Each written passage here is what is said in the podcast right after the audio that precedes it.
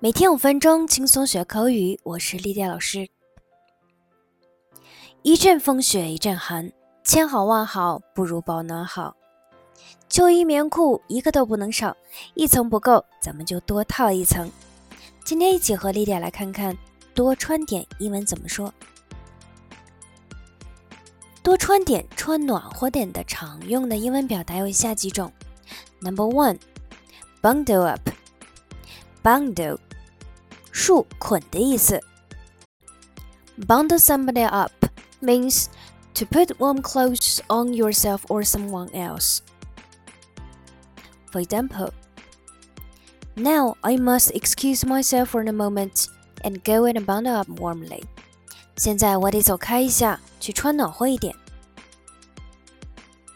Number two, wrap up，包裹的意思。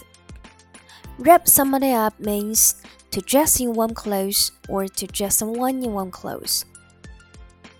For example, wrap up well, it's cold outside. 多穿点，外面很冷。Number three, layer up. 英文词典的解释：to dress in multiple layers before heading out，也就是说，出门前 多穿几层衣服。For example, you should layer up, or you will catch a cold. 你应该多穿点，不然你可能会感冒哦。那说到冷这个单词，你会不会只想到 cold？那其实表达寒冷，不要只会说 cold。今天我们就来学习几种。Number one, chilly，寒冷的。For example, the bathroom gets chilly in the winter. 冬天的浴室变得很冷。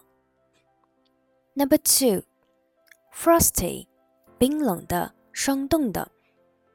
For example, the frosty air stung my cheeks.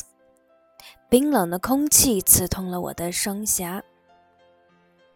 Number three, freezing, 冰冻的、极冷的。 For example, I had to wait for hours on the freezing cold station platform. 我不得不在寒冷彻骨的站台上等了好几个小时。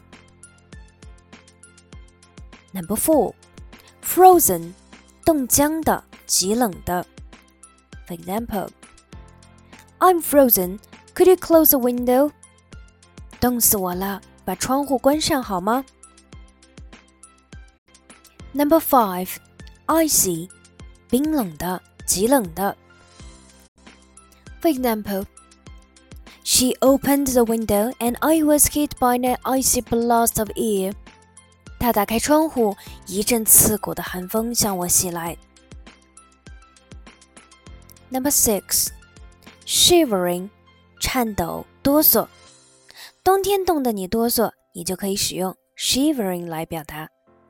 For example. Don't stand outside shivering. Come inside and get warm. 别站在外面冻得打哆嗦了，进来暖暖身子吧。那还有一个类似的表达，chattering，它表示牙齿因受冷而咯咯作响、打颤的意思。For example, I could hardly talk. My teeth were chattering so much. 我几乎说不了话，牙齿不停地打颤。好，我们今天的内容就是这些。See you next time. Bye.